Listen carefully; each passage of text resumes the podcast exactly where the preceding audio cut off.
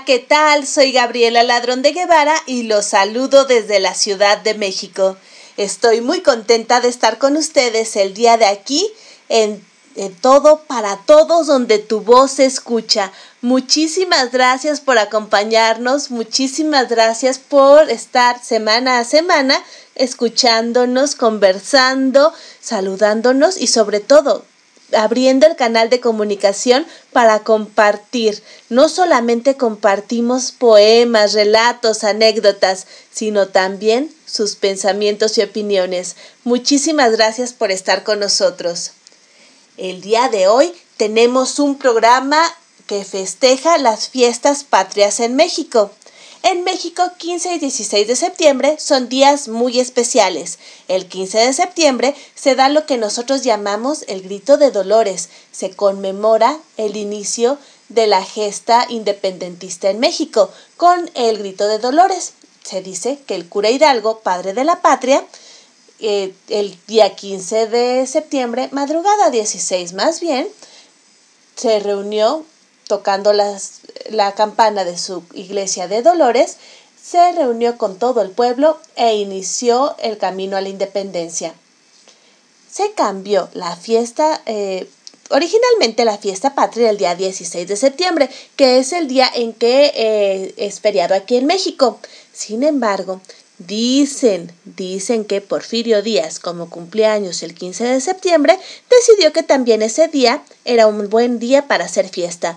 Porfirio Díaz fue un presidente mexicano que estuvo en el poder ejerciendo una dictadura bastante peculiar durante 30 años a finales del siglo XIX y principios del XX. Bueno, esta perlita de conocimiento acerca de las fiestas patrias mexicanas va porque hoy, 13 de septiembre, también se recuerda la defensa del castillo de Chapultepec ante la invasión norteamericana de los niños héroes. ¿Quiénes eran los niños héroes? Eran unos cadetes del colegio militar que tenía su eh, sede en el castillo de Chapultepec y que decidieron defenderlo ante la invasión norteamericana. El día de hoy se recuerda a los niños héroes, 13 de septiembre. Bueno, como estamos en un mes muy mexicano, el día de hoy tenemos relatos, cuentos, anécdotas, música y más mexicanos, festejando a nuestra patria, la patria de todos los mexicanos. Que debo decir, es muy generosa, porque hemos acogido a personas de diversas nacionalidades que se han sentido muy a gusto aquí. Y también estoy segura que así como yo me siento con mi patria, México, ustedes y cada uno de ustedes se siente con su patria identificado. Pues, felicidades a México y empezamos aquí en De Todo para Todos.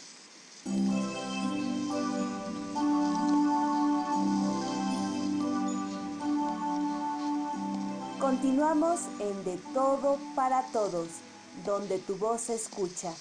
Aquí, en Radio Alfa Omega, con su anfitriona, Gabriela Ladrón de Guevara.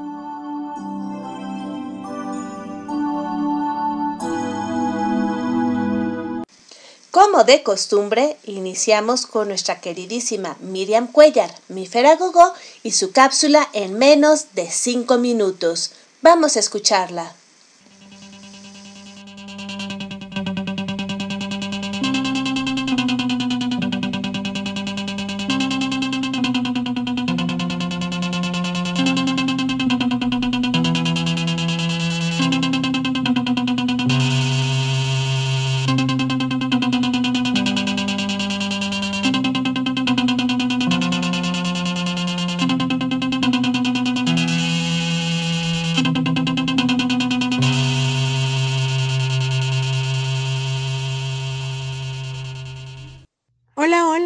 Saludo desde la majestuosa Ciudad de México, donde, donde, bueno, donde pasan un montón de cosas y no sabemos cuál explicar primero.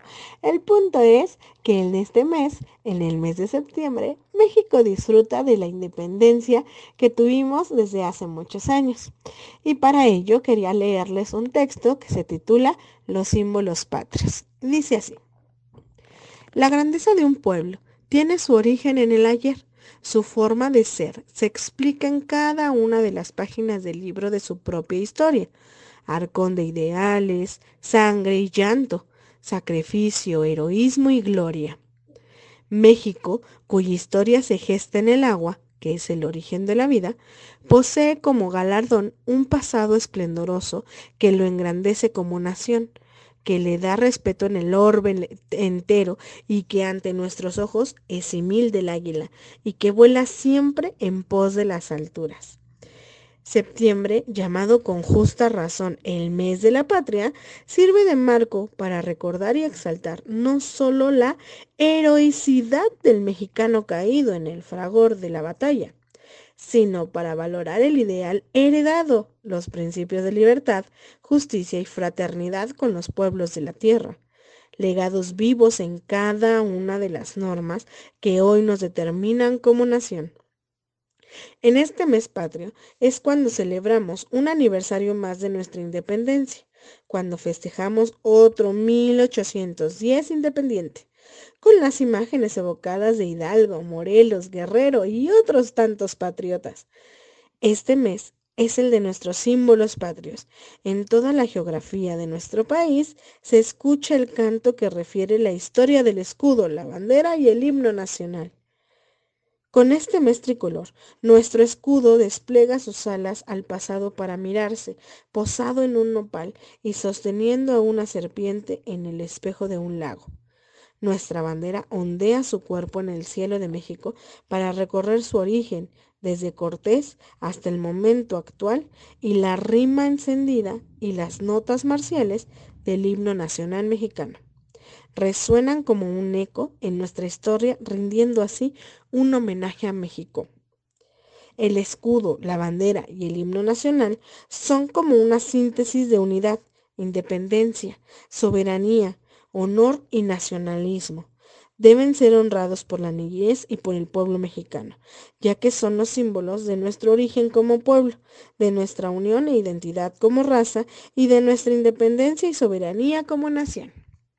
Y bueno, espero que festejen con su familia y que disfruten y hayan gustado, les haya gustado este pequeño texto. Que recuerden que la felicidad es tan importante como la salud mental y la solidaridad. Les mando un abrazo enorme en donde quiera que me escuchen y le agradezco a Gaby por darnos un espacio en su programa para compartir un poco de mí.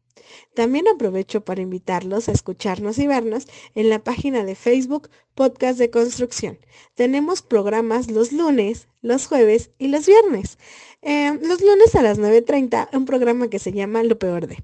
Los jueves a las 20 horas, un programa con el psicoterapeuta Rubén. Y los viernes, donde Gaby también es conductora, nos encontramos a las 20.30 horas. Y bueno, me despido de ustedes, no sin antes recordarles que no debemos bajar la guardia y aprovechar todo el tiempo que tengamos con nuestros seres queridos. Los quiere y aprecia mi Feragogo. Regresamos contigo, Gaby.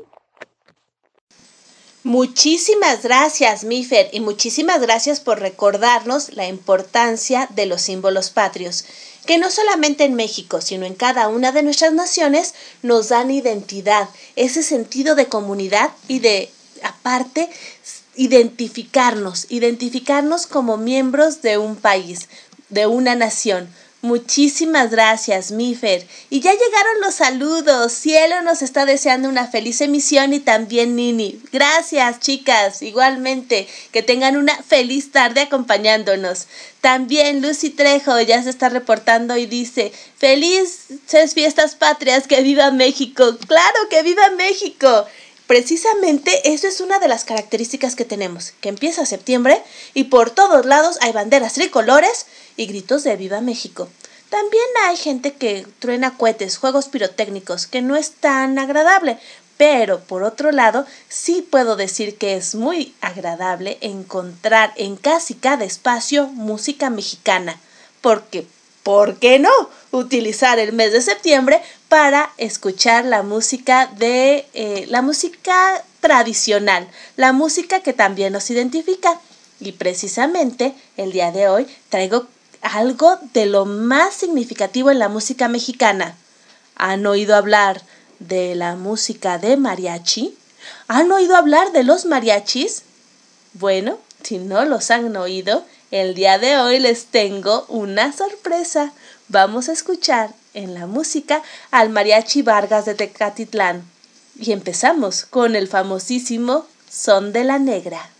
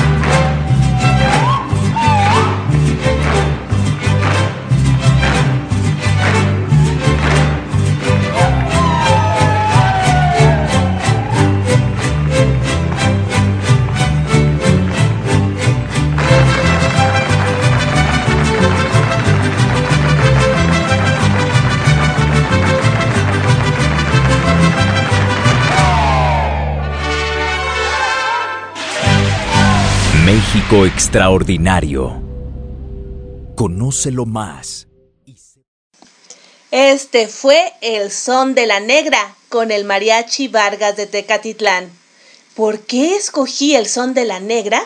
Bueno, según el maestro Jesús Jauregui, investigador del Instituto Nacional de Antropología e Historia, el son de la negra es mucho más reconocido y más del gusto popular aunque el jarabe tapatío. Él hizo una investigación que inició a finales del siglo XX y que en esa investigación encontró el origen histórico del son de la negra, que más o menos fue en 1812, 1814, y después encontró que ese son es mucho más reconocido y mucho más difundido en México a partir de la última mitad del siglo XX y principios del XXI y ha sido una especie de himno no reconocido de la música mexicana. De hecho, esta pieza representó a todo el continente americano en la inauguración de los Juegos Olímpicos de Beijing en el 2008 en China aunque déjenme decirles que la interpretación de esta pieza, curiosamente, no corrió a cargo de un mariachi mexicano, sino de la agrupación femenina Mariachi Mujer 2000 de Los Ángeles, California. Así que el son de la negra, según el maestro Jauregui, es mucho más gustado y más reconocido, porque según él tiene en su música una historia breve, compacta y explosiva. Eso, según él también, se identifica perfectamente con el sentimiento popular mexicano. Sí, así vemos cómo también la música nos identifica, nos marca y, ¿por qué no?, también es un símbolo de México.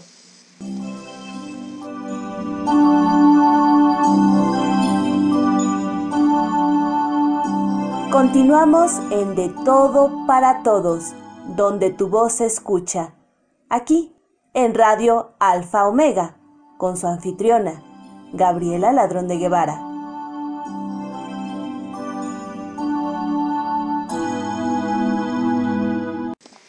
¿Recuerdan que en un principio les hablé de Miguel Hidalgo, el padre de la patria? Bueno, pues sepan que en México la patria tiene muchas madres. Sí, no solamente José Ortiz de Domínguez, reconocida mundialmente como una de las iniciadoras de la independencia mexicana. También tenemos otras mujeres fuertes con voces vigorosas que han forjado México.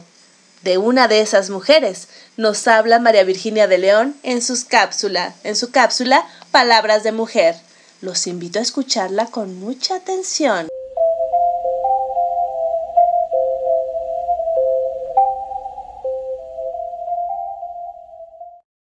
Me da mucho gusto saludarles desde la Ciudad de México. Soy María Virginia de León y les traigo la cápsula Palabras de Mujer. Nuestra mujer célebre de hoy es la mexicana Leona Vicario, cuyo nombre completo era María de la Soledad Leona Camila Vicario Fernández de San Salvador. Nació el 10 de abril de 1789 en la capital de la Nueva España. A diferencia de las costumbres de la época, recibió una educación intelectual y religiosa bastante destacada. Al ser hija única, sus padres se empeñaron en desarrollar sus virtudes y corregir sus vicios. El comienzo de la Guerra de Independencia en México fue sumamente complicado. A pesar del anhelo de libertad, aún prevalecía el miedo de ser descubierto, detenido y ejecutado por traicionar al régimen. Mientras tanto, los insurgentes sufrían por hambre y escasez de todo tipo. Ni siquiera las mujeres eran perdonadas. Se necesitaba de una abnegación sobrehumana para abrazar la causa de la independencia y de una fe infinita para confiar en su triunfo.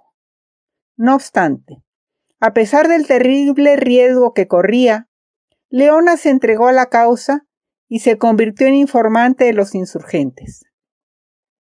Además, entre las cartas que escribía a los jefes de la revolución, siempre hacía un esfuerzo por alentarnos a resistir y a continuar luchando por la independencia. Asimismo, procuró mantener informadas a las esposas de los insurgentes, para darles algo de tranquilidad en un contexto tan difícil. Por otra parte, utilizó su propia riqueza para cubrir los costos de las armas, municiones y demás gastos necesarios para mantener viva la llama de la lucha independentista. Posteriormente, en mayo de 1813 fue descubierta, apresada y recluida en el convento de Belén, y sus bienes quedaron confiscados. A pesar de eso, las autoridades nunca lograron que delatara a los demás conspiradores.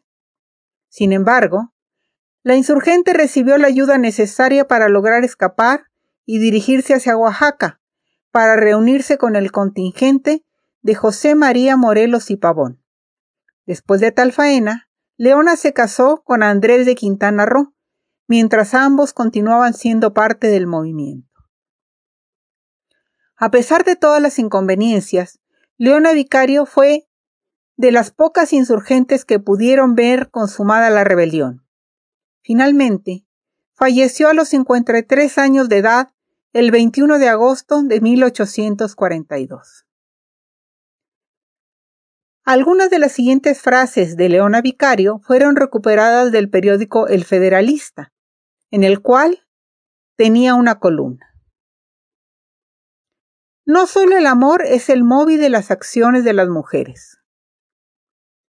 Y en este punto, he obrado con total independencia y sin atender que las opiniones que han tenido las personas que he estimado.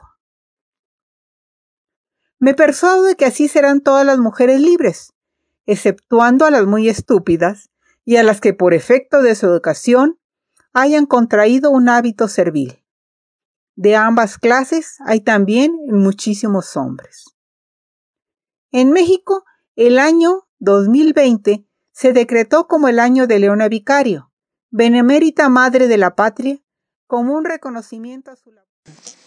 Muchísimas gracias a María Virginia de León que nos recuerda a Leona Vicario, Madre de la Patria en México. Como dato curioso, ¿saben que la primera hija que tuvo con Andrés Quintana Roo se llamó Genoveva?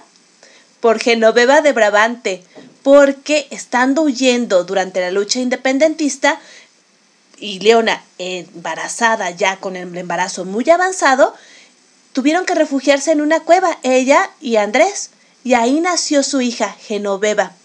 No tuvo partera, el mismo Andrés Quintana Roo, que después fue eh, parte de los legisladores de México, que llegó a ser gobernador de, de, la, de Quintana Roo precisamente, y bueno, con una carrera militar y política extraordinaria.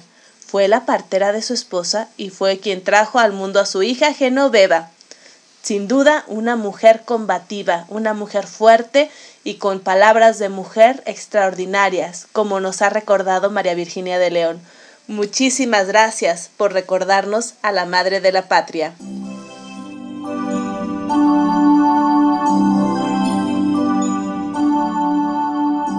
Continuamos en De Todo para Todos, donde tu voz se escucha. Aquí, en Radio Alfa Omega con su anfitriona, Gabriela Ladrón de Guevara.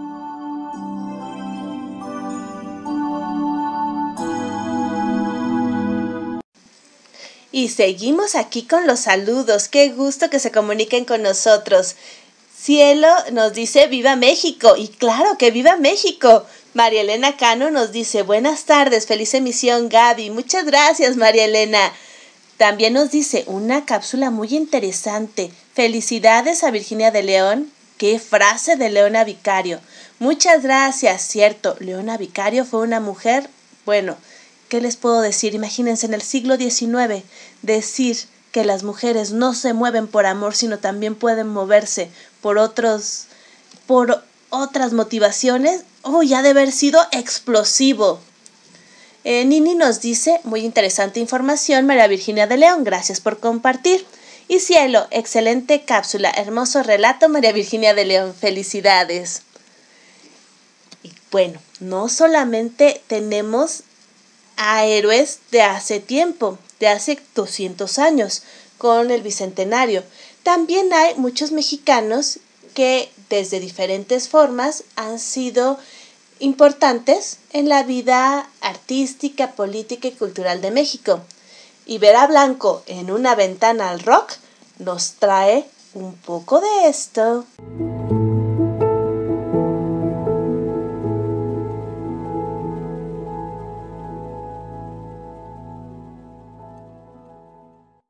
Hola, soy Vera Blanco y como se acercan nuestras fiestas patrias, una pequeña semblanza del rock mexicano. Los hermanos Carrión son un conjunto músico-vocal mexicano. Tuvo su época de apogeo durante los años 60. Su estilo tiene una marcada influencia del dueto estadounidense The Everly Brothers. Los hermanos fueron los pioneros en la promoción del rock and roll mexicano, así como con baladas de artistas como Neil Sedaka, Polanca y Del Shannon. Tenían una armonía musical excelente, principalmente con Lalo Carrión, vocalista principal, y Ricardo Carrión en acompañamiento, dado que el ritmo de sus voces y la característica de esta emisión fueron el sello de esta agrupación musical.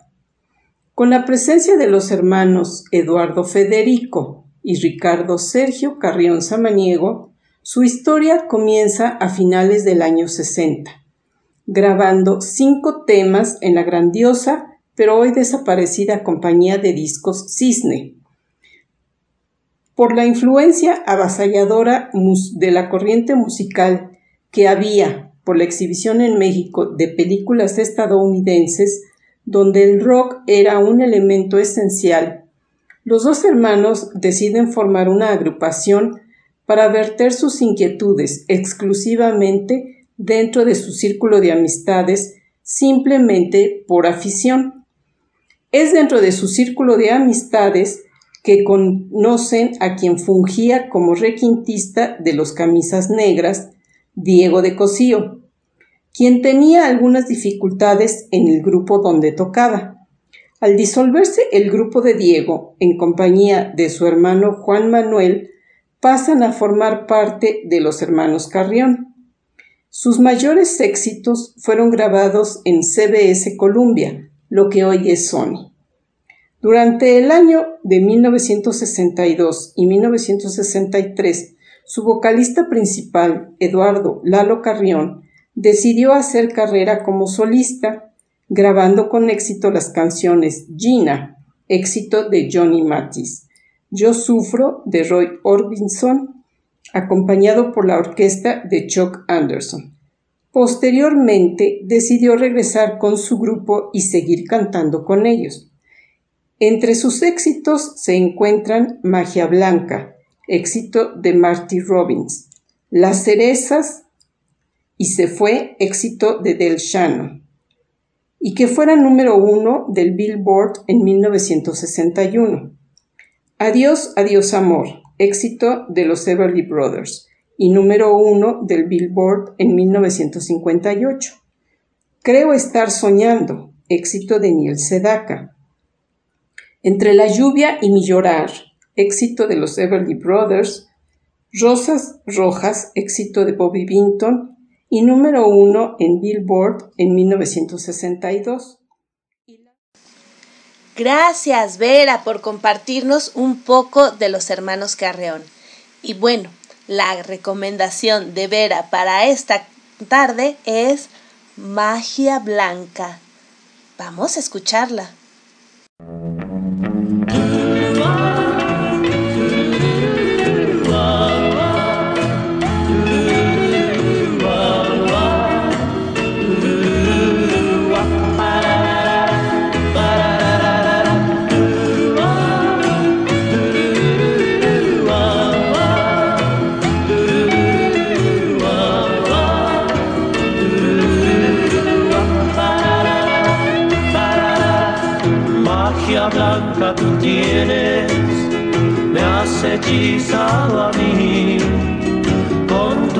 Mirada coqueta, con tu manera de hablar.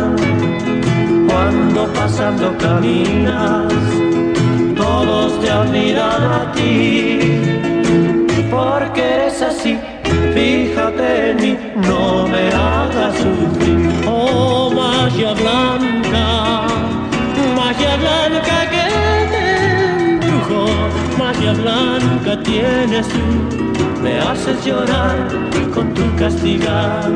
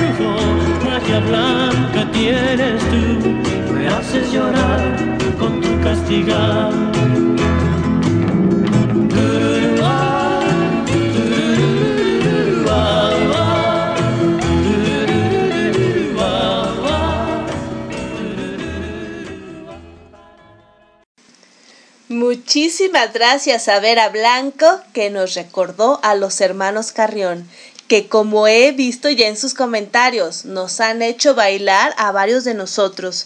La última vez que los vi fue en el 2019, en el Auditorio Nacional en la Ciudad de México. Y sí, nos hicieron bailar.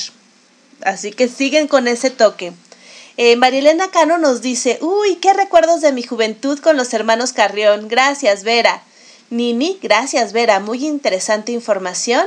Cielo, felicitaciones Vera, muy interesante, gracias por compartir. También Vera Blanco, saludos, qué interesante vida la de Leona Vicario. Muchas gracias. Ah, también Katy Gómez nos saluda y nos dice, felices fiestas patrias, que viva México. Muchísimas gracias, gracias a todos ustedes. Y como les decía, estamos festejando a México. Y hay también algunos superhéroes que no usan capa, que tampoco se disfrazan completamente, sino que toman una bata, una nariz de payaso y salen por el mundo. Y algunos de estos héroes son muy mexicanos, como la doctora Fiona de Reír para Vivir, que nos trae su cápsula de la risa.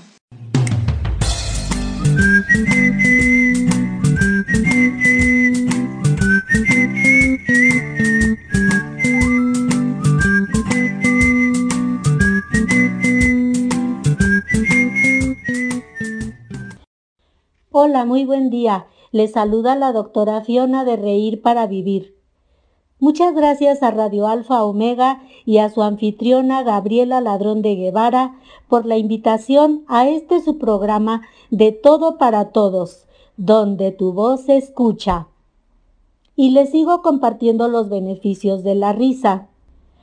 Cuando reímos, el abdomen recibe masaje en los órganos internos nuestro cuerpo se pone contento y en el caso de las personas enfermas, al reír, sus células se vuelven a orientar, produciendo más células buenas. Por eso la risa sana eleva las defensas y está comprobado. Por eso cada vez más se permite la entrada al payaso de hospital. De momento no es posible, está en pausa pero en algunos hospitales buscan este apoyo de manera virtual o los mismos médicos y enfermeras les alegran el día a sus pacientes. Recuerden regalar una sonrisa, porque la risa cura el alma. Muchas gracias y hasta la próxima cápsula de la risa. Muchísimas gracias, Fiona. Y sí es cierto, la risa nos puede ayudar a muchos niveles y también les agradecemos a nuestros amigos de Reír para Vivir que nos ayudan a reencontrarnos con la risa, a dejarla salir. Y luego imagínense si tiene tantos beneficios que hasta nos da un masaje abdominal y eso puede ponernos menos gorditos. ¡Wow! Sí, vamos a reír. Además, es una excelente manera de desestresarnos.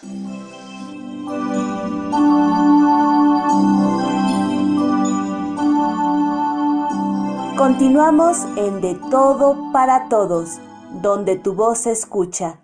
Aquí, en Radio Alfa Omega, con su anfitriona, Gabriela Ladrón de Guevara.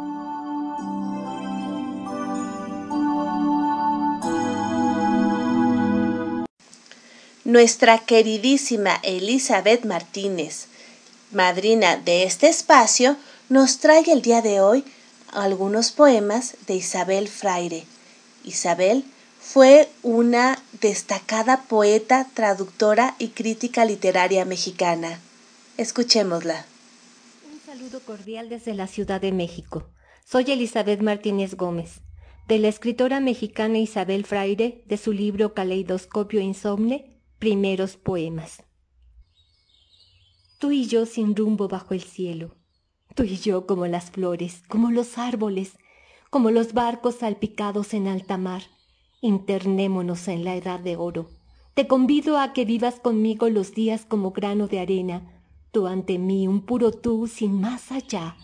Yo, intrascendente, hecha de agua clara, adornada de flores que tendrían la misma importancia que mi pelo, la eternidad delante, una playa sin límites. Tú y yo ya no seríamos tú y yo. Amor, eres tan dulce como el eco de la brisa sobre mis cabellos, y tan suave como la intangible caricia del sol. Entre tú y yo se cambia una pasión tan honda como el mar, en irisadas gotas de rocío. Tu mano sobre mí es como mi propia carne, y tus deseos sobre mi boca estallan lentamente como flores. No me urge tanto el ver como el saberte, amante de mis luces y mis sombras y del cáliz infecundo de mis horas, pletórico de fútiles auroras. No me urge tanto el sol como la sombra, tibia de intimidad de tus dos manos, tímidas como nubes en montañas.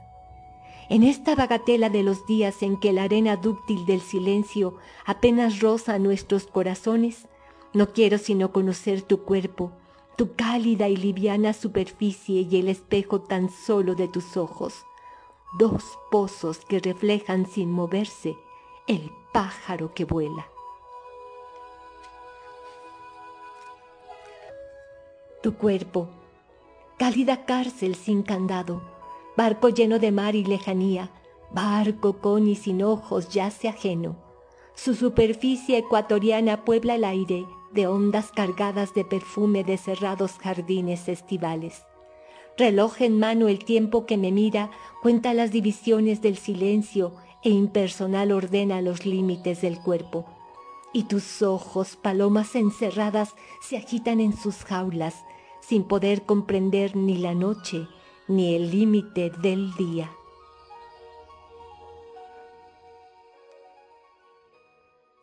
Muchísimas gracias, Elizabeth Martínez, por compartirnos estos bellos poemas. Isabel Fraire fue una escritora que colaboró en la revista de Bellas Artes, en Diálogos, Catarsis, la Semana de Bellas Artes, México en la Cultura, Plural, Proceso, la revista de la Universidad de México, en Siempre, Excelsior 1 más 1 y La Jornada. También dirigió varios talleres de poesía y como escuchamos, sus escritos son bellos, llenos de sentimiento y con gran hermosura. Gracias Elizabeth por compartirlos el día de hoy. Hablando de México, ¿se han puesto a pensar cuál es uno de los platillos más tradicionales que tenemos? Elba Moncada lo hizo y encontró la quesadilla. Buenas tardes amigos de De Todo para Todos, donde tu voz se escucha. Con su anfitriona, Gabriela Ladrón de Guevara de León. Esta es una pregunta que nos hemos hecho alguna vez en la vida. Algo así como, ¿qué fue primero? El huevo o la gallina. Y la pregunta es, ¿con queso o sin queso? La RAE, Real Academia de la Lengua Española, tiene una definición de quesadilla que aporta mucho al debate de las quesadillas con queso o sin queso. Las quesadillas son uno de los platillos más icónicos de México. Son deliciosas, fáciles de encontrar y caen muy bien cuando el hambre se presenta.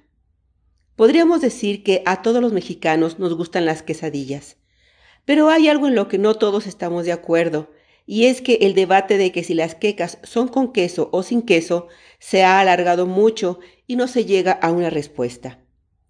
Así que volvemos a abrir el debate sobre las quesadillas, contándote acerca de la definición que le dio la Real Academia de la Lengua Española a este manjar mexicano. ¿Las quesadillas son con queso?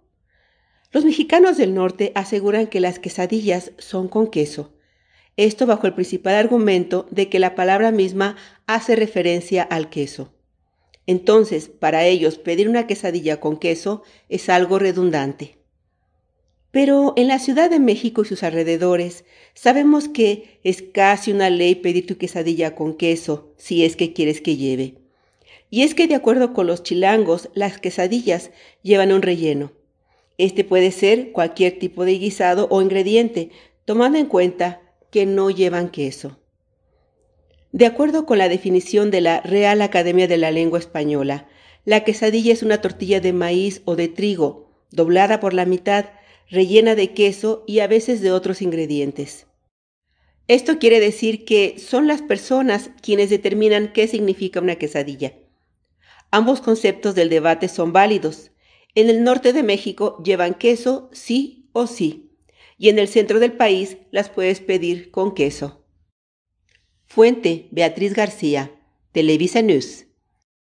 Elba Moncada, de Bululúes, narradores de historia. Muchísimas gracias, Elba. Cierto, las quesadillas, un debate abierto en la gastronomía mexicana. Quizás estoy exagerando un poco, pero es cierto, para muchos la quesadilla, por su nombre, lleva queso y para otros mm, no. Así que es un buen momento para pensarlo mientras degustamos una deliciosa quesadilla. Puede ser con quesillo, oh, derretidito, mmm, haciendo hebrita, o con algún guisado, ¿por qué no? Si estamos en la Ciudad de México.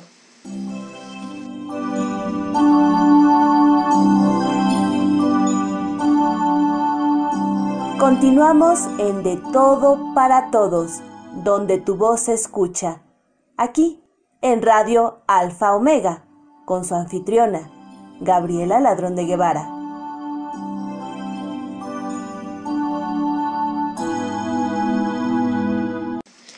Tenemos muchos saludos, muchísimas gracias. Lucy Trejo, me encanta la doctora Fiona, qué bueno que ya regresó. Muchas gracias. También Nini nos dice, gracias Vera, muy interesante información. Eh, Cielo nos dice saludos doctora Fiona, linda tarde. También María Elena, saludos doctora Fiona. Y María Elena nos dice saludos a Elizabeth Martínez, hermosos poemas. Cielo, muy bellos poemas Elizabeth Martínez, felicidades. Y Lini nos dice, donde pones el corazón acabas leyendo poesía. Eso es muy cierto. También Marilena Cano nos dice, como siempre, una muy buena cápsula de Em, Elba Martínez Moncada. Pues sí, así es. Y bueno, con este debate nos quedamos filosofando. Y para seguir la filosofía tenemos a Blanca Mejía, una nueva invitada que hoy nos trae para seguir en este ambiente muy mexicano. Así hablaba Quetzalcoatl. Limpia tu mente y todo se limpiará. Le decían, ¿Cómo sabremos qué nos enseña el atardecer y cómo nos enseña la mañana y cómo nos trae conocimientos cualquier circunstancia? Y él así contestaba. Cada cosa fuera de ti es un espejo donde te miras. Si la nube de la angustia llena el horizonte de tu corazón, verás una nube de angustia en cada corazón. Si la calma viene a sentarse en medio de tu pecho, verás que cada uno también lleva sentada la calma en su pecho. Si tu cabeza es la guarida donde se esconden pensamientos de odio, de rencor o de envidia, cuando camines por las calles y las plazas de la vida, solo verás pasar por ellas al odio, y sentado en las bancas al rencor, y en cada esquina a la envidia. Y dirás, desearía volar más allá de esta ciudad porque está contaminada y quisiera salir de esta casa para sentir el campo limpio y su pureza. Y yo te digo, limpia tu mente y todo se limpiará. Limpia tu corazón y todo se limpiará. Limpia tu cuerpo todo estará limpio. Ignorante es aquel que viéndolo de fuera sucio no se da cuenta de su suciedad y dice, me adentraré en mi corazón para limpiar mi templo, porque el altar de mi semejante está sucio y su luz atenuada. Ignorantes son aquellos que pretenden limpiar su templo en el templo de los demás y todos los días y todas las noches de su existencia piensan que el mal está fuera de ellos y no en su corazón. Mira los ensontles y mira los jilgueros y mira el cocosli. ¿Quién podría decirles, tu canto no es armónico? Mira los sauces y los ocotes y los agüehuetes. ¿Quién podría decirles, tu crecimiento no es armónico? ¿Cómo entonces podría decirse esto del hombre? ¿Cuánto aprendería un espíritu crítico si supiera que se está criticando en voz alta a sí mismo? Cuando critica a alguien, cada cosa tiene su lugar y cada uno tiene su camino. Solo aquel que no lo conoce sigue los caminos de otros hasta que al fin encuentra el suyo. Bendito el día en que lo encuentra, porque ese día ha nacido de nuevo. Solo a partir de ese momento le dirán algo los atardeceres, le dirán algo las mañanas y le hablarán las flores. Empezará a caminar con la naturaleza y su lengua será como la de los pajarillos. Sus manos serán como ríos y sus ojos serán la vida que mira a la vida. Del libro Así hablaba Quetzalcoatl. Narró para ustedes Blanca Mejía. Muchísimas gracias, Blanca Mejía.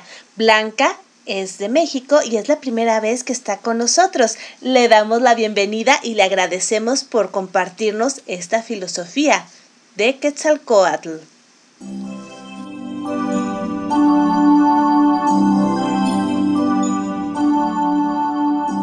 Continuamos en De Todo para Todos, donde tu voz se escucha. Aquí, en Radio Alfa Omega, con su anfitriona, Gabriela Ladrón de Guevara.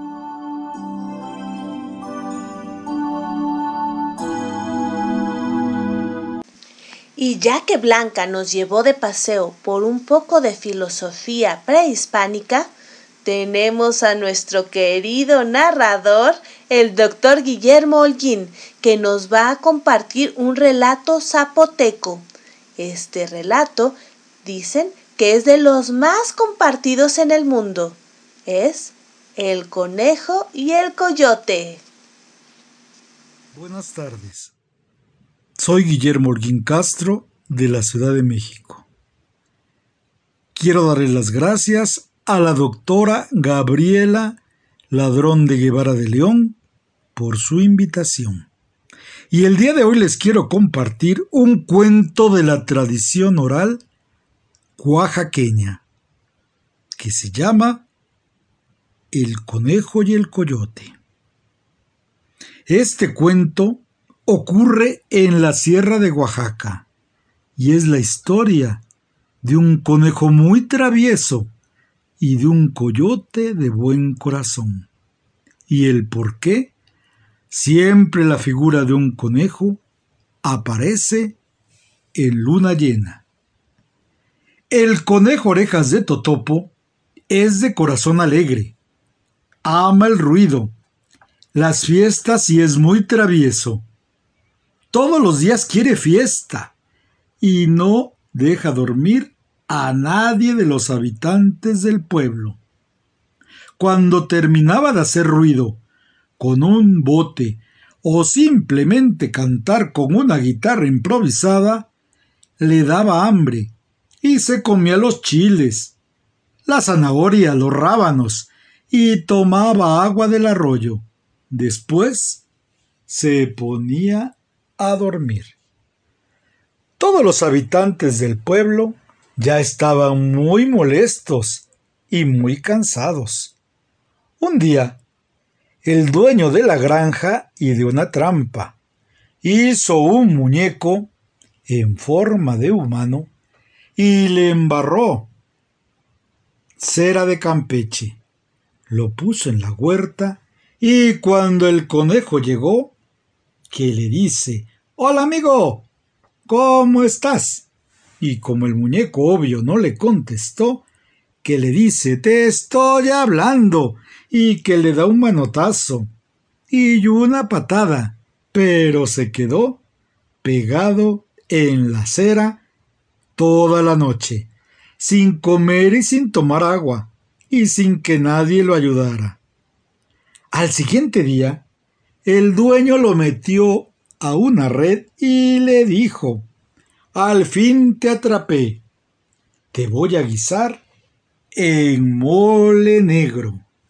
Condenado conejo mañoso. Y quedó atrapado y colgado en una red en el pasillo de esa casa muy grande. Puso a hervir agua y dijo, ahí te voy a hacer en adobo o en mole negro. Fue cuando en ese momento pasó el coyote y le dijo, ¿qué haces ahí? Pues nada, ¿cómo ves que me quieren casar con la hija del dueño que es muy hermosa y además muy rica? Pero yo estoy muy joven y quiero todavía disfrutar de la vida. ¿No te quieres cambiar de lugar? Y el coyote dijo, claro, ya no hay tan buenos amigos como tú. Dice, mira, ahí están hirviendo el agua para hacer el chocolate y el mole para la boda. Aquí entre nos, el coyote no era nada graciada con las coyotas y además estaba soltero porque no salía ni en las rifas de la feria del pueblo.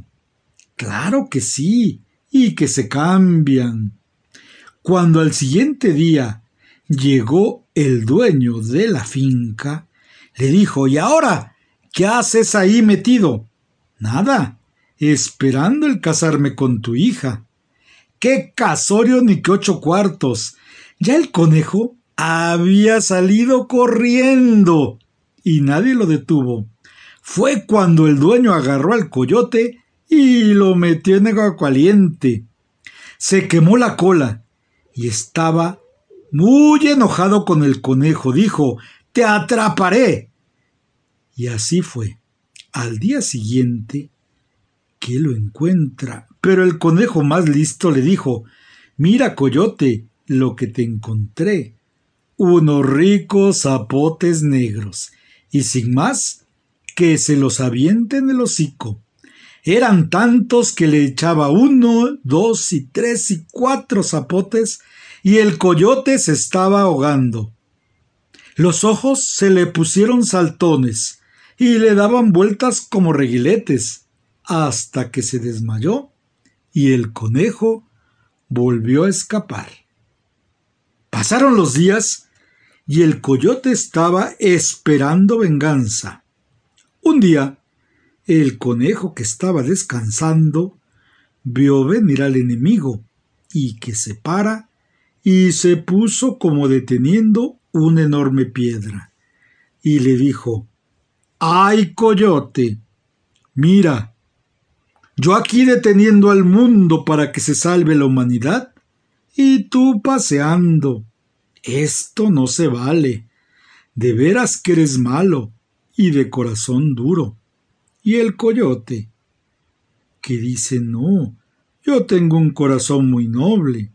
Déjame ocupar tu lugar, pero con mucho cuidado.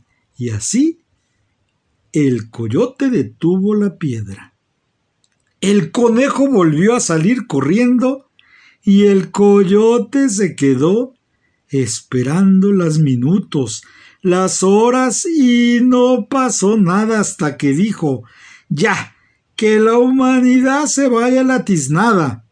Y el coyote estaba muy enojado porque se dio cuenta que le habían tomado el pelo, que la humanidad no le pasaría nada y que fue timado por tres veces. Así que lo buscó y lo buscó durante días, hasta que una tarde, que había luna llena, y se reflejaba en un pequeño lago, el conejo, orejas de totopo, estaba descansando. Fue cuando el coyote le gritó Al fin te atrapé. Bueno, si me atrapaste, yo sé perder, pero ¿no te gustaría darle una mordida a este delicioso queso que allá está? Y le enseñó la luna, que se reflejaba en el agua. El coyote comenzó a salivar. Ah, le dijo el conejo, pero hay una condición. Tienes que tomarte el suero que envuelve al queso y el coyote comenzó a tomar agua, y agua, y más agua, y comenzó a salirle el agua por las orejas, por la nariz, por el ombligo, por las patas, y el conejo, que aquí entre nos conocía una escalera secreta y mágica que lleva a la luna, fue subiendo escalón por escalón. Y cuando llegó a la luna se recostó como un recién nacido en los brazos de su madre. Y es por eso que cuando hay luna llena se observa a un conejo allá arriba y a un coyote siempre aullando, viendo al conejo tramposo que se escapó a la luna. Muchísimas gracias, doctor Guillermo Holguín. Excelente relato y una bella manera de recordar nuestras tradiciones.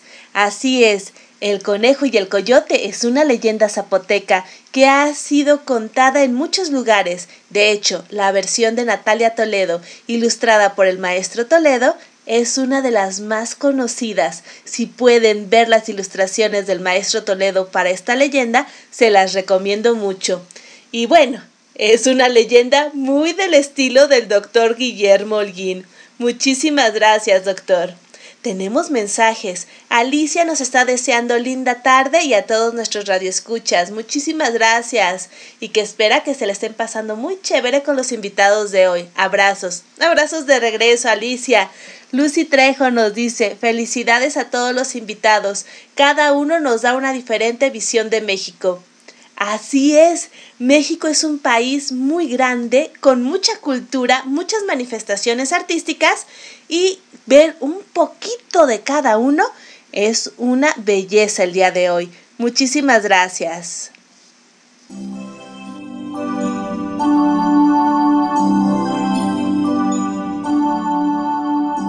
Continuamos en De Todo para Todos, donde tu voz se escucha. Aquí en Radio Alfa Omega, con su anfitriona, Gabriela Ladrón de Guevara.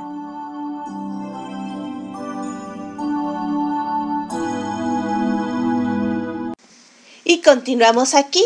Ya escuchamos a Elba Moncada de Bululúes Narradores de Historias. Ahora escucharemos a María Elena Cano, la coordinadora de este grupo, que nos trae de qué color son los besos. Hola, muy buenas tardes. Yo soy María Elena Cano Hernández. Estoy muy contenta de participar en De Todo para Todos, donde tu voz se escucha, de Gabriela Ladrón de Guevara. Hoy les compartiré un cuento de Elisenda Queralt. Mamá, ¿de qué color son los besos? Eran pasadas las nueve cuando, como cada noche, Pablo se deslizó en la cama de su madre y se acurrucó a su lado cómo disfrutaba de aquel calor tan familiar y a la vez tan especial. La miró de reojo y le preguntó Mamá, ¿de qué color son los besos? ¿Los besos? Vaya. Pues. Los besos pueden tener muchas formas y colores. En realidad, cambian de color según lo que nos quieren decir. Algunos besos son pequeños, ruidosos, divertidos y muy, muy bromistas. Son de un rojo brillante como... como las cerezas, y nos dicen, te quiero por tu alegría, frescor y vitalidad. Ah, como las cerezas que nos ponemos en las orejas como si fueran pendientes. dijo Pablo. Eso es. También hay momentos, hijo mío, en lo que los besos son jugosos y están llenos de vitaminas de color naranja. Son los que nos aprietan fuerte y dicen, Buenos días, es hora de levantarse. Ya los conozco, le interrumpió Pablo. Son los que me das cuando me dices, te voy a comer a besos. ¿Verdad, mamá? Los mismos. ¿Y de color amarillo, mamá? ¿Existen besos de color amarillo? Pues claro, los días en que los besos son cálidos e intensos. Su color amarillo brilla como el sol. Es cuando nos dicen cuánto les gusta nuestro cariño y compañía. Ah, sí, y nos regalan abrazos y caricias. Eso me gusta mucho, mamá, dijo Pablo. Mamá, ¿y los que hacen cosquillas en la oreja, en las mejillas y en el cuello? ¿Esos de qué color son? Pues esos... esos son los que se mueven al ritmo de la música y son de color verde luminoso, como los campos y los bosques cuando sopla el viento. A los besitos verdes les encanta la vida y les gusta ver respirar y crecer a los seres queridos. La madre, viendo que a Pablo se le cerraban los ojos, bajó la voz y continuó. A veces, en cambio, los besos son largos y tranquilos, de un azul suave y esponjoso, como el cielo. Son los que nos explican que su amor es profundo, sin límites, un amor tan grande que mires donde mires, parece que nunca se acaba. ¿Y pueden llegar hasta la luna? preguntó Pablo. Seguro que sí, le contestó la madre. Y sabes, muchas veces los besos son de un color lila oscuro y misterioso. Son los besos que nos consuelan cuando estamos tristes o confundidos, o no sabemos qué hacer o a dónde ir, y nos dicen No te preocupes, yo estaré siempre a tu lado. Pablo, haciendo un esfuerzo por no cerrar los ojos, exclamó Mamá, los besos son de los colores del arco iris. La madre lo miró, sonrió y le besó en la frente. Con un hilo de voz, Pablo volvió a preguntar ¿Y este, mamá? ¿De qué color era este beso? La madre le susurró a la oreja. Este era un beso de buenas noches, blanco como la nieve, y te quería expresar cómo me gusta el silencio, la paz y la tranquilidad que siento a tu lado. ¿Y sabes cómo nació el color blanco, Pablo? De un beso que se dieron todos los colores del arco iris. Muchas gracias. Muchísimas gracias, María Elena, por este hermosísimo y tierno relato. Gracias.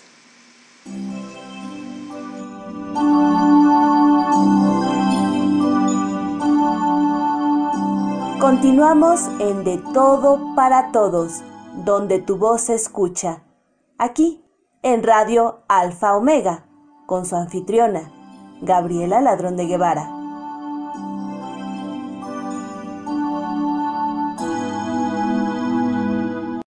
Y tenemos saludos. Nos, eh, María Elena Cano nos dice saludos al doctor Holguín. También cielo, saludos al doctor Holguín. Excelentes palabras, Blanca Mejía, felicidades. También el doctor Holguín mandó saludos a todos los radioescuchas. Muchísimas gracias por compartir con nosotros. Y María Elena Cano nos dice muchas gracias. Al contrario, María Elena, muchísimas gracias por compartirnos la belleza de los besos. Les recuerdo que María Elena Cano es la coordinadora del grupo Bululúes, narradores de historias, que tiene su sede aquí en la Ciudad de México, en la colonia Santa María la Ribera. Y además tiene su página de Facebook donde todos los viernes hay funciones de bululúes. Elba Moncada es una de las bululúes. También los martes tienen invitados y los miércoles en vivo. Y los miércoles de 4 a 6, los bululúes, narradores de historias para despertar tu imaginación, están aquí en RAO, Radio Alfa Omega. También pueden escuchar a los bululúes todos los miércoles en RAO. Esas son grandes noticias que la verdad a mí me llenan de felicidad. El día de hoy también tenemos a otra invitada que es la primera vez que nos acompaña. Ella es Tita Cuenta y Canta Cuento. Nos comparte la comadreja. Hola que viene, hola que va, ¿qué tal amigos? ¿Cómo les va? Yo soy Tita Cuenta y Canta Cuentos y les vengo a contar una historia. Esta es la fábula de la comadreja en el granero. Es de Jean de la Fontaine y dice así. Había una vez una comadreja a la que le rugía mucho el estómago porque no había comido gran cosa últimamente. Impulsada por el hambre, un día se acercó a una granja. Curoseando por ahí, mientras buscaba comida, encontró una grieta en una de las paredes del granero lo suficientemente ancha como para asomar la cabeza, así que decidió echar un vistazo adentro.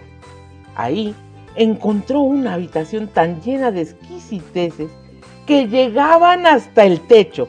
Al verla, el animal exclamó, ¡He encontrado una despensa! Después, sin vacilar y gracias a su cuerpo delgado y flexible, se deslizó con facilidad a través de la grieta y en un momento llegó al interior. Hambrienta como estaba, comenzó a zamparse todas las delicias. Al final, ya saciada, se dijo a sí misma, aquí tengo mucha comida y bebida para toda la vida. En toda mi existencia no me tendré que preocupar por mi subsistencia. Los días pasaron y el animalito no solo recuperó las fuerzas, sino que incluso engordó un poco. Después de un tiempo, sintió nostalgia por el bosque, así que decidió dirigirse hacia el agujero por el que había entrado, pero no consiguió pasar y se quedó atascada. Si yo había entrado fácilmente por esta grieta. No, seguramente que es otra. Diciendo esto, la comadreja comenzó a revolver detrás de los barriles de vino y sacos de nueces, buscando otra apertura, pero no encontró ninguna. Por desgracia debo de haber entrado por aquí. Así es que es mi única salida, pensó. Entonces, retorciéndose y empujando con todas sus fuerzas, Intentó nuevamente pasar por el agujero, pero fue en vano. Sus quejas terminaron atrayendo la atención de otra comadreja que estaba cerca. Por favor, ayúdame a salir, dijo la primera, contándole lo que le había pasado. El otro animal le respondió, lo único que puedes hacer es dejar ahora mismo de comer. La comadreja siguió el consejo de su compañera y al cabo de unos días volvió a ser ligera y ágil como antes. Esta vez no tuvo problemas para colarse a través de la grieta y regresar al bosque, donde además de tener ya la comida suficiente, encontró a sus amigos esperándola, comentándole sobre su mala aventura. Y la comadreja concluyó, mejor comer poco, pero vivir libre y ligero, que vivir en abundancia y ser prisionero. Y Colorado Colorín, esta historia ha llegado a su fin. Nos escuchamos muy pronto. Y recuerden, un cuento bien contado, narrado o platicado siempre será recordado. Muchísimas gracias, Tita. Así es, eso es muy cierto. Tita también nos comparte en Ecos de Historias para Cambiar al Mundo todos los sábados en Radio Cultura 12 más cuentos de diferentes narradores. Ella es mexicana y se dedica también a la declamación, narración oral y difusión cultural. Muchísimas gracias, Tita, por este cuento tan lindo.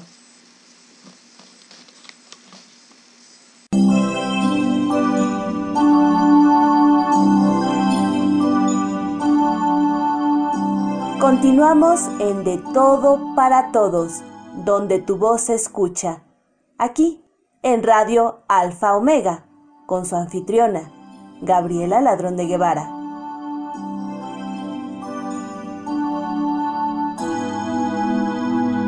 El día de hoy tenemos una invitada excepcional, una gran mujer, escritora, narradora, gestora cultural, promotora cultural y además una amiga muy cercana, una mujer fuerte, decidida y que mejor que ella nos platique quién es Chabelis Estrada, la narradora de sueños. Bienvenida, Chabelis. Muchas, muchas gracias, Gaby. Para mí es un honor estar aquí compartiendo este espacio tan importante contigo. Y pues bueno, ¿quién es Chabelis Estrada? Chabelis Estrada es una mujer muy soñadora, muy este, perseverante. Es una mujer que, que le sonríe a la adversidad, porque así lo he visto.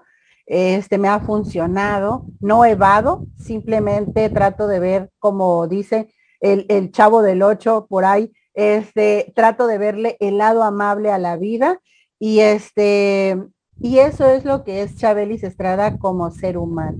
Y como artista, pues tú lo acabas de decir, soy súper inquieta, eh, me gusta estar estudiando mucho, preparándome, este, y sobre todo soy alguien que no le gusta caminar sola. Siempre le gusta caminar y, y compartir con quienes se encuentren en el camino. Pues muchas gracias, Chabelis, porque sabemos que si eres muy generosa, muchísimas gracias por eso, y que también eres muy eh, protectora y cobijas a los artistas que están contigo. Muchas gracias por eso. Pero bueno, no conocen el trabajo que has hecho como gestora cultural y mencionando precisamente que no caminas sola, sino que eres generosa, ¿qué nos platicas de esa faceta de Chabelis? Y fíjate que es algo que tengo que agradecerle a lo positivo del confinamiento, porque este, yo empecé con una invitación en redes sociales para participar en las ferias virtuales de los libros eh, en México. Me sentí muy, muy contenta porque pues este, era una oportunidad bastante linda y nueva para mí. Viví la experiencia ahí sí como que solita, entre comillas, porque pedí permiso a los organizadores y les dije que se podía invitar a más gente por fuera y lo hicimos. Ya después en los siguientes países, porque hemos recorrido virtualmente muchos países, y digo hemos porque tú te has subido a ese barco con Uniendo Sueños, este, que hemos viajado virtualmente a Colombia, Argentina, a, este, a España, Reino Unido, eh, Italia, Estados Unidos, Perú, bueno, ¿qué no hemos hecho, no? Este, empecé a, a, invitar a, nuestros colegas narradores, luego a escritores, luego a actores, eh, a cantantes, y así fue como, como inicié como gestora cultural. Yo digo online porque la oportunidad se me dio virtualmente.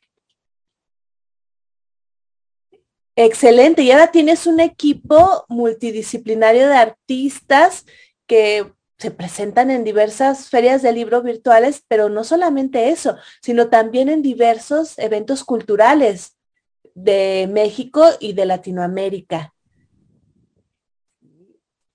Sí, de hecho, incluso hasta en Europa, ¿eh? porque nos hemos, hemos presentado o hemos enviado convocatorias que me hacen llegar este, para que se participe eh, en diferentes países. Em, debido a lo de la gestoría cultural, este, se fue formando lo que es el colectivo Uniendo Sueños. Y desde ahí es donde, donde hemos hecho muchas, muchos eventos.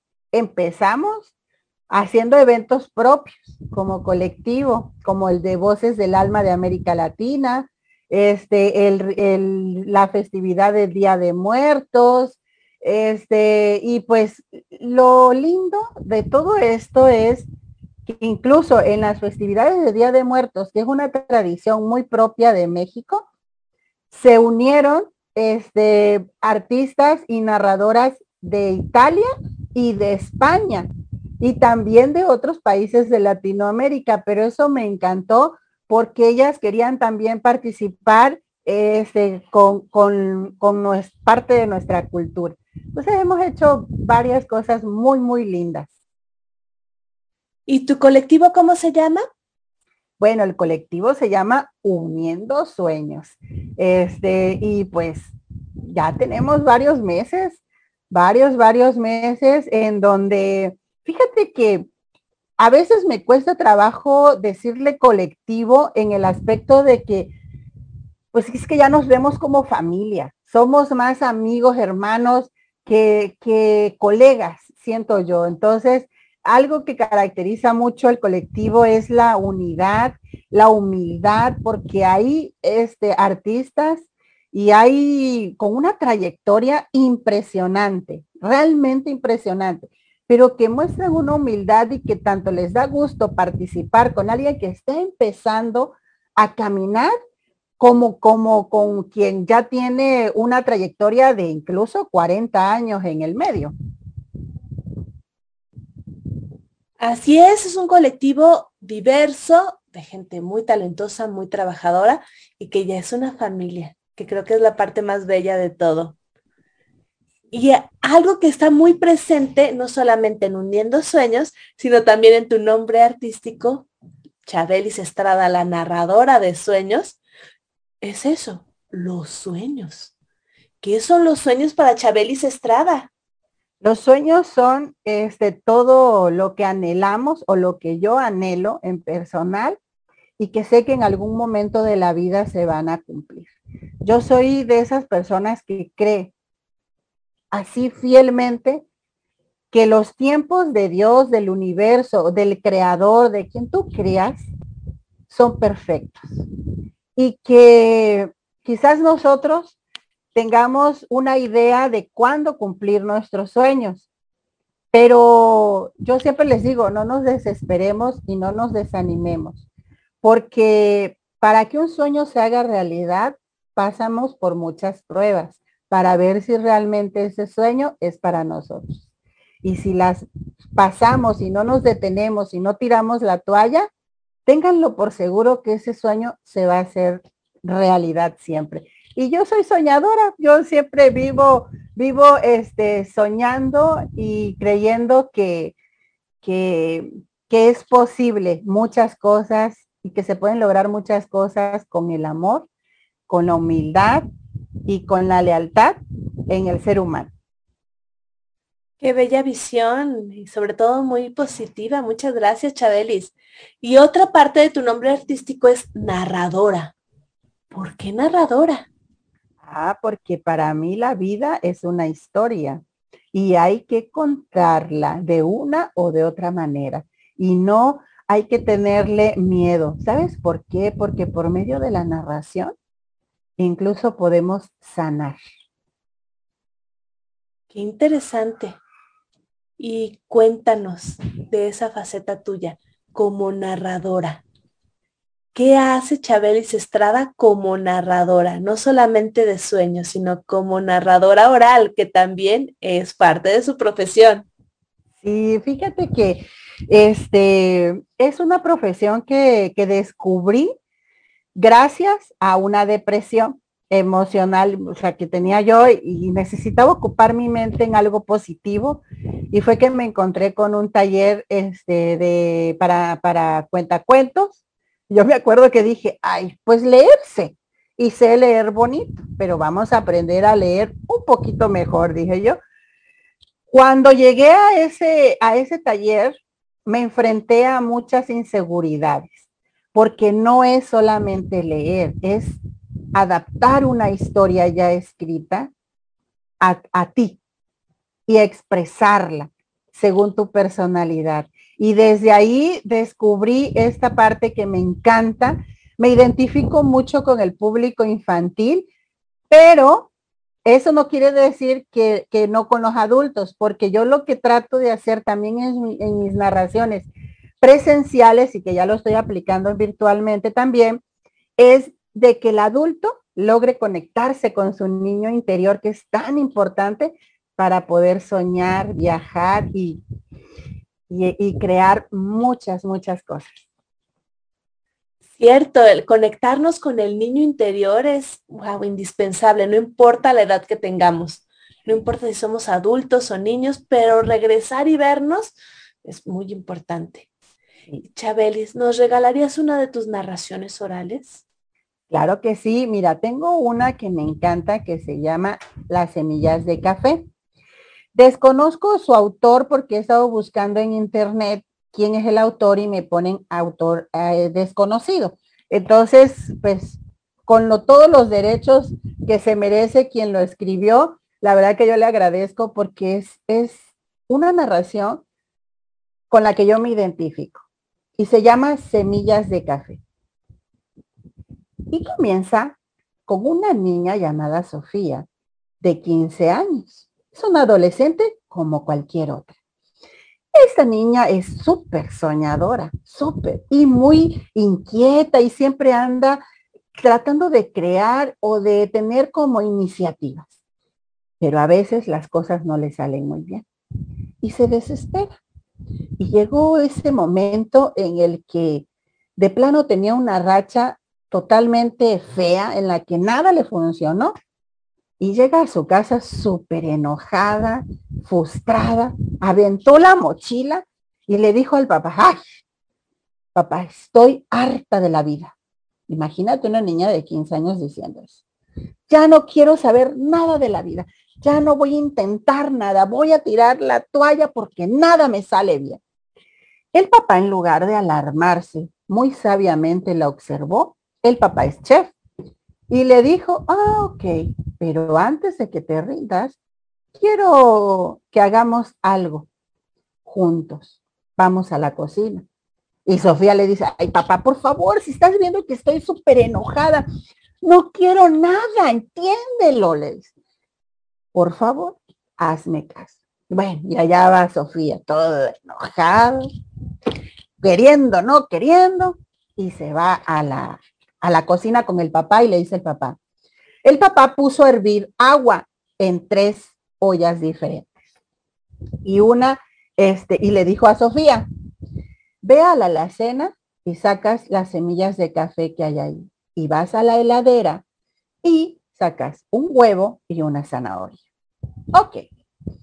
Puso este, el huevo, la zanahoria y las semillas de café y le dijo que las observara antes de incluirlas en las, en las ollas hirviendo. Este, y ok, lo hizo todo perfecto, muy bien y todo. Bueno, llega el momento en el que mete la zanahoria a un recipiente, el huevo en otro y las semillas de café en otro. Bueno, las tres, los tres elementos pasaron por 20 minutos de cocción. Cuando sacaron los tres elementos, el papá le dijo a Sofía, observa la zanahoria, el huevo y las semillas de café. Ok. ¿Cómo era la zanahoria antes de ser expuesta al agua? No, pues dura, no se puede cortar fácilmente, etc. El huevo, pues el huevo es frágil por dentro, pero por fuera como que ahí medio, medio cubre, ¿no? Ah, ok. Y las semillas de café, pues son duras y ya, ok. Ahora, no, pues la zanahoria está súper blandita. El huevo, hasta su, su caparazón, su, su, este, su cáscara rompió al ser cocido. Y las semillas de café, ay, qué rico huele, decía Sofía, y hasta el enojo se le había pasado. Ok, pues quiero decirte la enseñanza de esta actividad. El agua son, representan los problemas de la vida.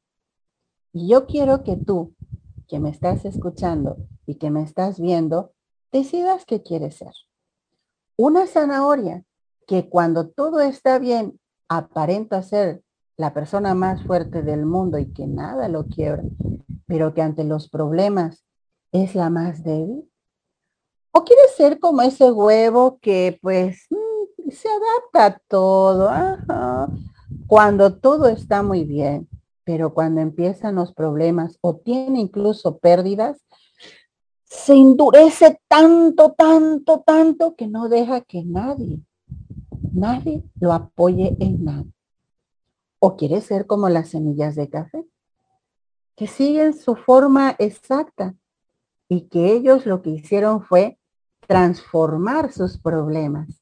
Las semillas de café le dieron color al agua y le dieron olor. Yo Chabelis Estrada prefiere ser como las semillas de café, ver siempre una oportunidad, incluso hasta en la adversidad. Muchas gracias, Chabelis. Qué buena narración y con un mensaje muy claro, muy directo, que cada quien puede tomar como decida.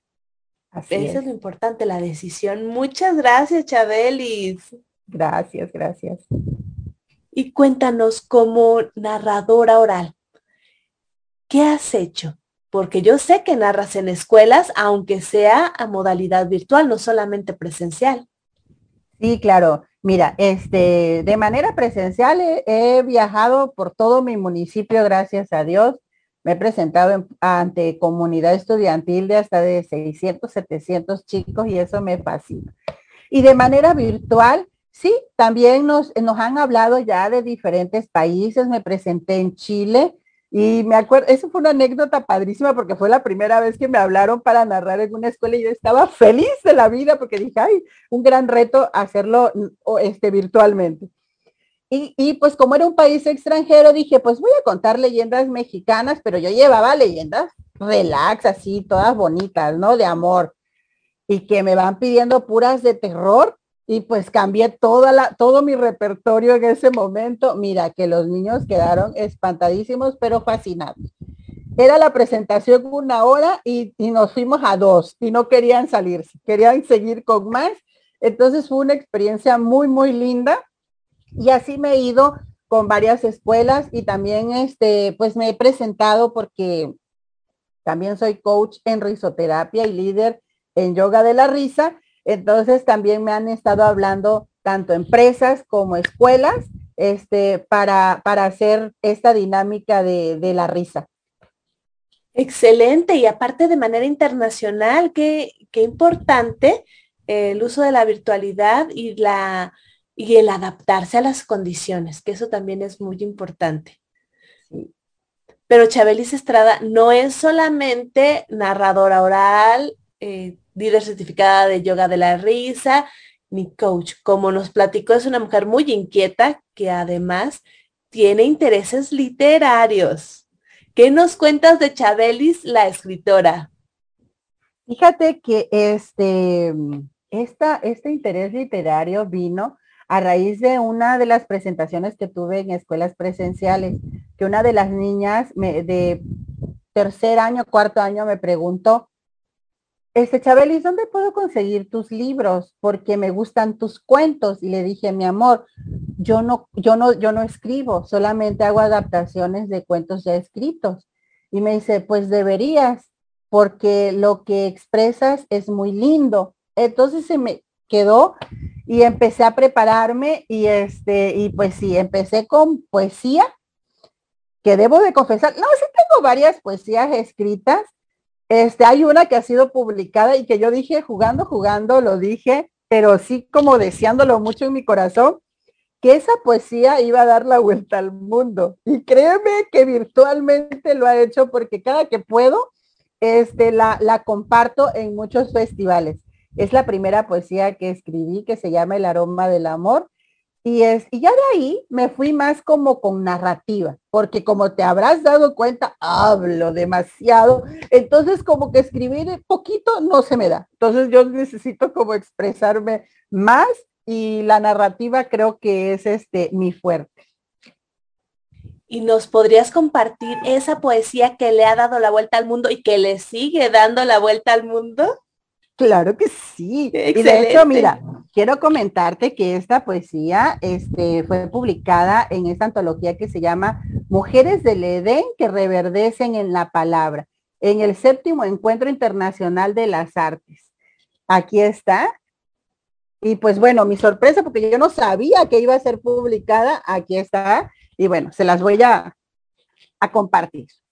El aroma del amor como gota de lluvia que se une a la floresta y emerge de ella ese olor a tierra mojada, así vienes tú a mi vida. Tocas mi ser y lo humedeces lentamente, como las gotas de lluvia mojan el campo. Y al entrar en mi alma, como gota que rocía la tierra, así floreces en mí. Y es así que la raíz del amor entra y florece como el árbol de guayaba, acariciado por el aire al tocar sus hojas. Y emanas ese amor, ese aroma dulce de guayaba. Ah, ese dulce amor que aromatiza mi vida al pensarte, amor mío. ¡Qué bello! Muy, sensual. Qué bella poesía y qué bueno que le ha dado la vuelta al mundo. Vale la pena escucharla. Muchísimas gracias por compartirla, Chabelis. Gracias, chica bella. Y además ha sido publicada en varias antologías, en fanzines, en, en, diversos lugares, no solamente de México, sino también de Latinoamérica. ¿Qué nos cuentas de esa parte de Chabelis, la escritora? Fíjate que, este, que es una experiencia muy, muy bonita. Este, hace poquito eh, me publicaron en una antología que se llama Cruzadas del Amor, en donde compartí un relato, este, pues no es erótico, es más bien sensual y romántico. Y también me publicaron en el primer fanzine este, de narrativa que se llama Yo Morán Jaipa Is Yahatsame. Perdón por la pronunciación, pero bueno, este es el primer fanzine a nivel internacional de narrativa, en donde participé con un cuento bastante especial que me describe, que se llama La Casa Chabelística. ¿Y nos lo compartes, por favor? Claro que sí, con mucho gusto. Se llama así, La Casa Chabelística. La Casa Chabelística es fantástica y mágica. Cada vez que la vas conociendo, te puedes llegar a sorprender y motivar. O quizás te den ganas de no seguir conociéndola. La entrada a esta fantástica casa es totalmente inesperada, ya que puedes entrar fácilmente, pero a la vez sin darte cuenta. Y cuando más interesado estás en conocerla, hmm, si algo no le gusta de ti, cuando menos lo esperas, estás fuera de ella. Esta casa es muy especial, mágica e impredecible. Y sobre todo, aunque tú no lo creas, es muy segura. Obviamente, si ella te deja habitarla. Su entrada principal te sorprende. Sus puertas son súper curiosas y divertidas. Parecen dos grandes ojos que parecen algo distraídos, pero en realidad no es así. Al entrar a ella, te sentirás muy segura, incluso sentirás mucha alegría y en la entrada hay una mesa con dulces mágicos que te motivarán a ser una mejor persona. Cuando entras, te sorprendes muchísimo. Sus paredes cambian de color constantemente y esto se debe a que está en continuo cambio y en ocasiones, por medio de sus colores, muestra su estado de ánimo. Pero mucha gente no se da cuenta que también ella llega a ponerse triste. En la casa chabelística existen habitaciones especiales y mágicas. En una de ellas habitan dragones que protegen la casa. Y la habitación continua también habitan ángeles y querubines estos ayudan a mantener la paz emocional en esta casa. Y esta, y en la mansión completa. También hay una tercera habitación donde habitan pequeñas hadas de la alegría. La habitación principal atrae la atención de todos aquellos que la visitan, ya que es una habitación roja y enorme como un corazón. Y para llegar ahí, mm, realmente es un verdadero reto. Es el lugar más importante y protegido de la casa. Ahí no entras al menos que ella decida que sí lo hagas. Y si se equivoca en su elección, sus ángeles, las hadas y los dragones la protegerán y harán que te vayas de ahí para siempre. Sin duda alguna, la casa chabelística es única, maravillosa, genial y muy original. Tal cual, así es la casa chabelística y así es Chabelis Estrada. Qué, qué bello relato en el que te describes. Porque, bueno, debo de decirlo, Chabelis es una amiga muy cercana y sí, la casa chabelística es ella, tal cual. Pero una vez que uno está adentro, se siente cobijado, apapachado y muy querido. y porque es, muy protectora. Sí. sí. Sí, Chabelis es muy protectora de su gente de sus amigas. Muchas gracias, Chabelis. Gracias a ti. Pero no solamente son estas antologías en las que te han publicado, también tienes otro tipo de publicaciones, tienes más relatos y algunos que uno diría, Chabelis, ¿escribes algo tan sensual? Sí, así lo escribe Chabelis. Es completamente una sorpresa conocer ese lado de Chabelis, pero también es muy bello y muy amoroso.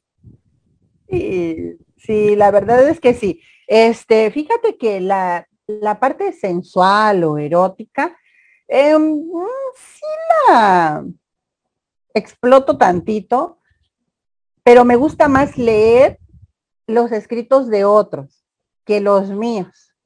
No sé, pero mm, ahí estamos. Pero a mí lo mío, lo mío es más como los temas motivacionales, este, los que te invitan a soñar, los fantásticos, etcétera, etcétera. Pero pues también si se presenta la oportunidad, pues damos lectura a algo erótico. Y también tienes una parte que te liga mucho a tu familia, porque Chabelis Estrada ama a su familia y no solo a su familia nuclear, sino a sus ancestros y los ama, los respeta y los recuerda continuamente. ¿Qué nos cuentas de esa Chabelis?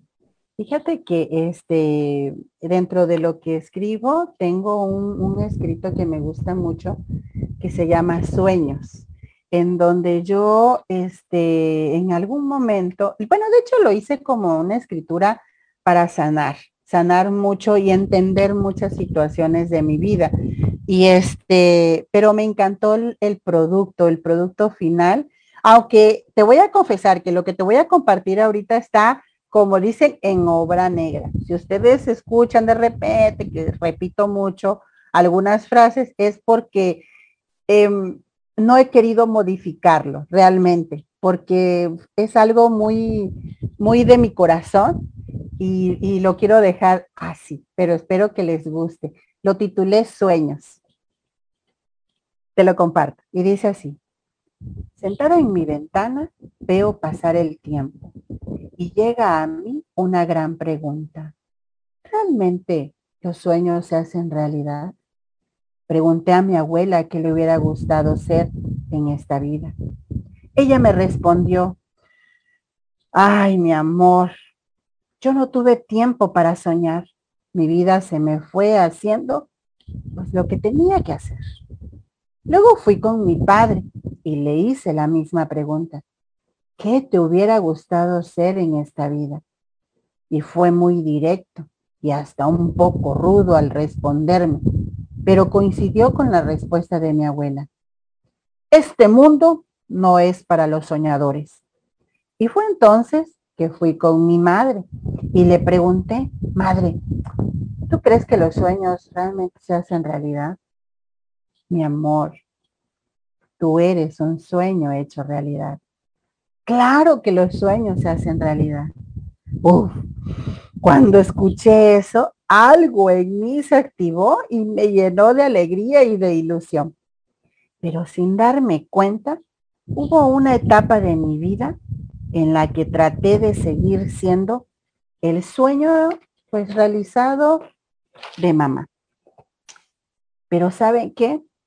Realmente no lo logré. Y cuando me di cuenta de ello, me imaginé siendo un ser gris en esta vida. Y así me sentí realmente por muchos años. Un día se me acercó mi abuelo y me dijo, ¿cómo te llamas? Sorprendida le respondí y le di mi nombre. Y me dijo, ¿y quién es María Isabel? En automático le respondí, ay abuelo, pues soy la hija de Leti Herrera y Francisco Estrada. Y me volvió a hacer la pregunta varias veces. Le di muchas respuestas, pero ninguna fue la indicada. Mi abuelo me dijo algún me dijo, algún día lo comprenderás. Solo te pido que nunca dejes de soñar. Nunca renuncies a tus sueños.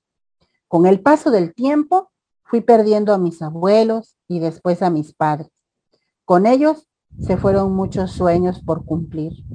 El ser maestra como mi abuelo, el ser empresaria como mi madre, el ser la esposa perfecta como lo fue mi papá al renunciar a sus sueños por cumplir los de mamá. Se fueron esas ganas de ser lo que ellos fueron y querían que yo fuera. Me costó mucho trabajo darme cuenta qué es lo que realmente quería ser María Isabel. Y un día jugando con mis sombras, pude ver mis sueños nuevamente. Y hoy el tiempo se ha encargado de ayudarme a realizar y decir sin miedos, quiero ser una gran artista, soñadora y libre. Sí, libre de esas etiquetas del que dirán por no ser los sueños realizados de otros. Muchas gracias, Chabelis. Qué bello homenaje tanto a tu proceso de crecimiento como a tu familia. Muchas gracias, Chabelis, por compartirlo con nosotros. Gracias a ti, chica bella. Y se nota el reflejo, el reflejo de, de, lo que eres y quién eres. Como comentas, mucho de lo que escribes sale de ti y es motivacional, pero también siento que es mucho vivencial, que es mucho de lo que Chabelis es. Sí, eso, eso es lo que, lo que hago. Cuando escribo, ah, este, siempre trato de, desde mi experiencia. Dios me ha puesto muchas pruebas y creo que, que es para esto. Pero no solamente escribes, también eres anfitriona de un programa de radio, de un canal cultural, bueno, de muchísimas cosas. Cuéntanos un poco más de esa parte de Chabelis, difusora de la cultura. Sí, fíjate que este, la oportunidad de tener mi programa de radio también se dio, ya tiene, bueno, es la propuesta se hizo hace como dos, dos años y medio, pero por una u otra cosa no se hacía y aparte yo no me sentía segura. Yo le pedí al, al director de la radio que me permitiera prepararme, porque para mí es como de mucho respeto estar en los medios de comunicación. Y fue donde llevé un diplomado en locución y periodismo con un ícono aquí en Villahermosa, Tabasco, que es la mesa Yolanda Trujillo. Y este, me preparé, le pregunté, maestra, dígame la verdad. ¿Estoy preparado o no estoy preparada? Dice, tú lánzate, que sí puedes. Entonces fue donde se dio el programa de las tardes con Chabelis, que es un programa de entrevistas, es cultural, en donde me gusta entrevistar desde el corazón. Es que Chabelis como que siempre anda desde el corazón, actúa.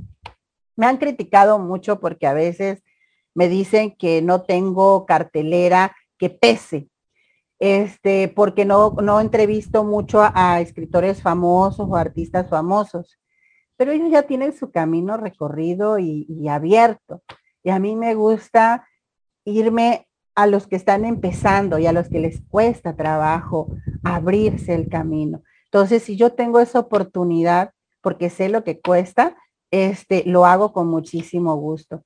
En Facebook, pues tengo los programas en Cultivarte, que es un centro cultural online que abrí en, Facebook, que se llama Cultivarte, este, en donde tengo varios programas. Ahorita tengo el de, el de mujeres que no callan, que son lecturas de mujeres que han sufrido maltrato intrafamiliar y este, y hacemos reflexión, ¿no? Para llegar a esa sororidad como mujeres. Tengo el espacio en Bululúes, narradores de historias, en donde estoy ahorita presentándome con un personaje que estoy creando, que está saliendo ahora sí, porque a mí me gusta mucho la improvisación en lo que es actuación, ¿eh? Entonces, este, estoy creando un personaje de la típica mujer tabasqueña, pero lo estoy haciendo caricaturizado, perdón porque se me trabó, pero en forma de caricatura, algo cómico, pero que nos represente un poquito, ¿no? Entonces, ahí estoy presentando cuentos regionales y los viernes sale Cha Feliz, que es esa oportunidad que me estoy dando de seguir conectada con mi niña interior y compartirlo con el público, en donde cuento historias, ah, le hago lecturas en voz alta, hago unas que otras travesuras, quemo a la tía Chabele, o sea, me queman tremendamente, y este, y damos tips de lecturas. Y los sábados, eh, las tardes con Chabelis, o sea que andamos bastante activos. Sí, no descansas, eres tremenda y tienes una energía de admirarse. Y qué bueno que nos estás platicando dónde encontrarte. Eso es muy importante. Y ahora, y ahora pues ya prontito entro a mi certificación, a una segunda certificación, pero ahora como conferencista internacional, que es un sueño que, que realizo sí o sí, porque e, es, es, lo que me gusta, me gusta estar en ese contacto con la gente, el poder hablar de mis experiencias, pero de una manera profesional. Y, este, y ya el 24 empiezo de agosto esa, esa formación como, como conferencista internacional. Pues estás. Tuvimos un pequeño problema con la comunicación, pero seguimos aquí, en De Todo para Todos, donde tu voz se escucha.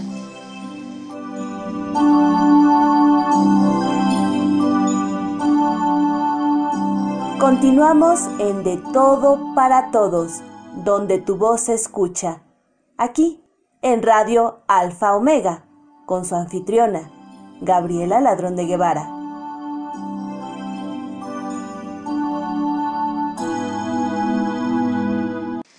Llegado muchos saludos para Chabelis, de María Elena Cano que le manda un abrazo, también Roberto Córdoba a la embajadora cultural Chabelis le manda un abrazo, saludos, muchísimas gracias. También María Virginia de León que nos dice eh, felicitaciones a Chabelis, muy interesante entrevista. Lucy Trejo nos comenta Gracias por compartirnos el trabajo de Chabelis. La he visto que anda en todo. Sí, así es. Chabelis anda en todo y siempre está muy trabajadora para todos nosotros. Eh, le manda abrazos también Katy Gómez a Chabelis Estrada, la narradora de sueños. Muchas, muchas gracias por todos sus comentarios. Y recuerdan que tenemos en la música al Mariachi Vargas de Tecatitlán. Ahora oiremos uno de sus éxitos mundialmente reconocidos, Cielo Rojo.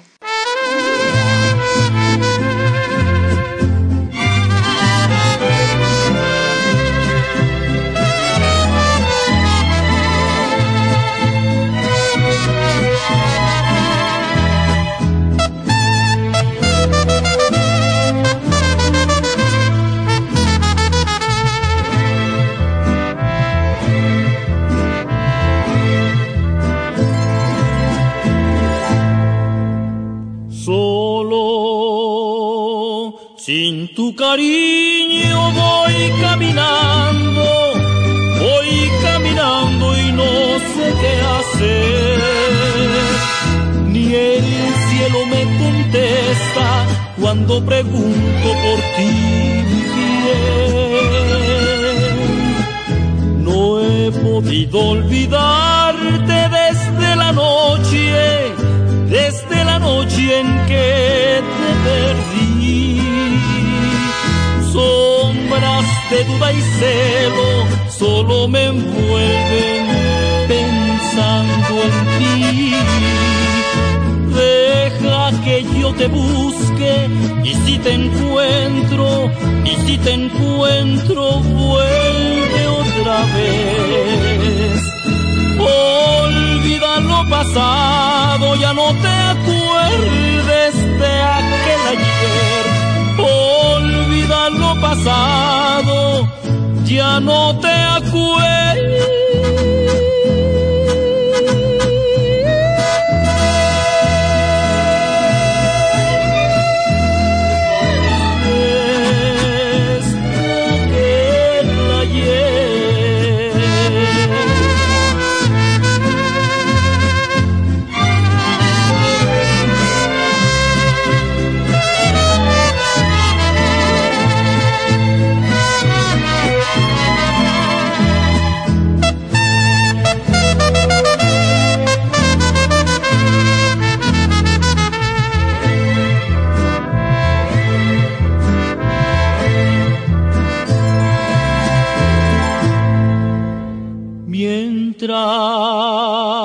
Yo estoy dormido, sueño que vamos los dos muy juntos a un cielo azul. Pero cuando despierto, mi cielo es rojo, me faltas tú. Aunque yo sea el culpable de aquella triste, de aquella triste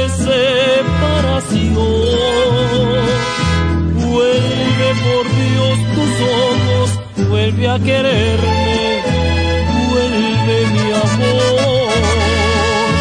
Deja que yo te busque y si te encuentro, y si te encuentro, vuelve otra vez. Olvida lo pasado, ya no te acuerdes de aquel pasado, ya no te acuerdes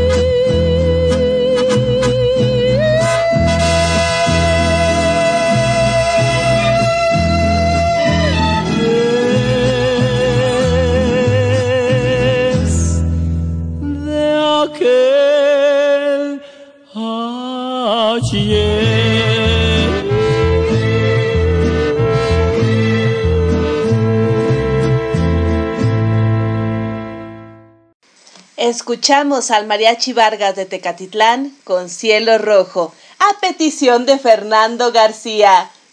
Gracias Fernando por la sugerencia. Estoy segura que más de uno lo estuvimos cantando. Bueno, yo por lo menos lo canté con mucho sentimiento. Afortunadamente, con el micrófono cerrado. Tenemos más comentarios aquí. Eh, están cargando, pero eh, bueno, seguimos festejando a México, festejando las fiestas patrias y recordando que el ser mexicano es mucho más que solamente festejar el 16 de septiembre. Implica identidad, sentido de comunidad y tenemos una cultura muy vasta, no solamente en la parte poética, en la narrativa, también en la música y también, sin duda alguna, en la historia. Eh, tenemos aquí eh, comentarios de María Elena Cano que nos dice, un placer brindarle un espacio a Chabelis en Bululúes, narradores de historias. Un placer tenerla como invitada. Y también nos comenta, una hermosa entrevista. Felicidades Gaby y Chabelis. Cielo, excelente entrevista. Chabelis, felicidades. También Cielo nos decía de la historia del el café, los granos de café. Muy interesante y excelente historia, Chabelita. Felicidades, gracias por compartir. También Nini. Excelente historia, Chabelis. Y Cielo anteriormente nos había dicho. Excelente historia del lobo, gracias por compartirlo, Tita. Sí, como les decía, Tita eh, nos está eh, generosamente prestando sus narraciones y aparentemente a partir de hoy también se integra aquí a los colaboradores de De Todo para Todos donde tu voz se escucha, lo cual me da muchísimo gusto porque como la escuchamos es muy talentosa.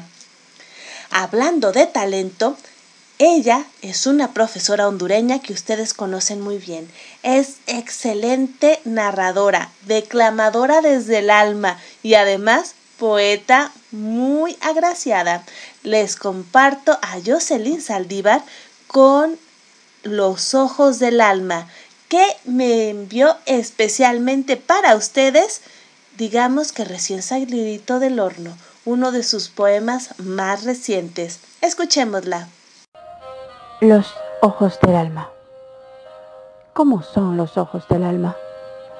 Es aquella mirada profunda, tan profunda como el océano.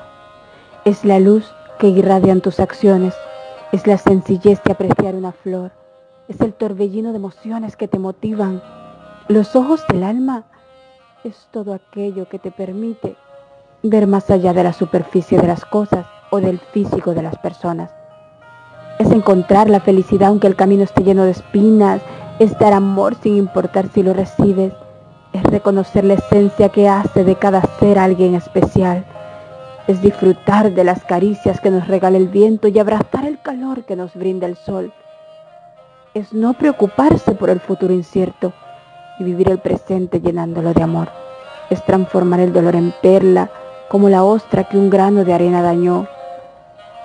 Es agarrarle la mano a la vida y vivir la aventura que nos preparó, hasta que un día se nos acabe la historia para poder trascender. Pero mientras tanto, miremos con el alma para disfrutar lo bello de un amanecer, ya que solo el alma mira la belleza de lo que está hecho cada ser. Muchísimas gracias, Jocelyn Saldívar. Y bueno, con esto concluimos nuestra emisión del día de hoy, una emisión muy mexicana, aunque con toques latinoamericanos. Agradezco muchísimo a Mífera Gogó y su cápsula en menos de cinco minutos, las palabras de mujer de María Virginia de León, que nos recordaron a la maravillosa Leona Vicario, la cápsula de la risa de la doctora Fiona a nuestras bululúes, María Elena Cano y Elba Moncada. Muchas gracias por compartir con nosotros. También a nuestros padrinos, Elizabeth Martínez y el doctor Guillermo Holguín, que nos acompañan generosamente. Tuvimos a dos invitadas nuevas, a Tita Cuenta y Canta Cuentos y a Blanca Mejía. Muchísimas gracias por acompañarnos. Escuchamos en la música a los hermanos Carrión sugerencia de Vera Blanco, y al Mariachi Vargas de Tecatitlán. También nos acompañó la música de Fernando García. Muchísimas gracias a todos ustedes y desde la Ciudad de México les mando un gran abrazo. Disfrutemos las fiestas patrias mexicanas. Los escuchamos próximamente. Y mientras tanto, ¡que viva México!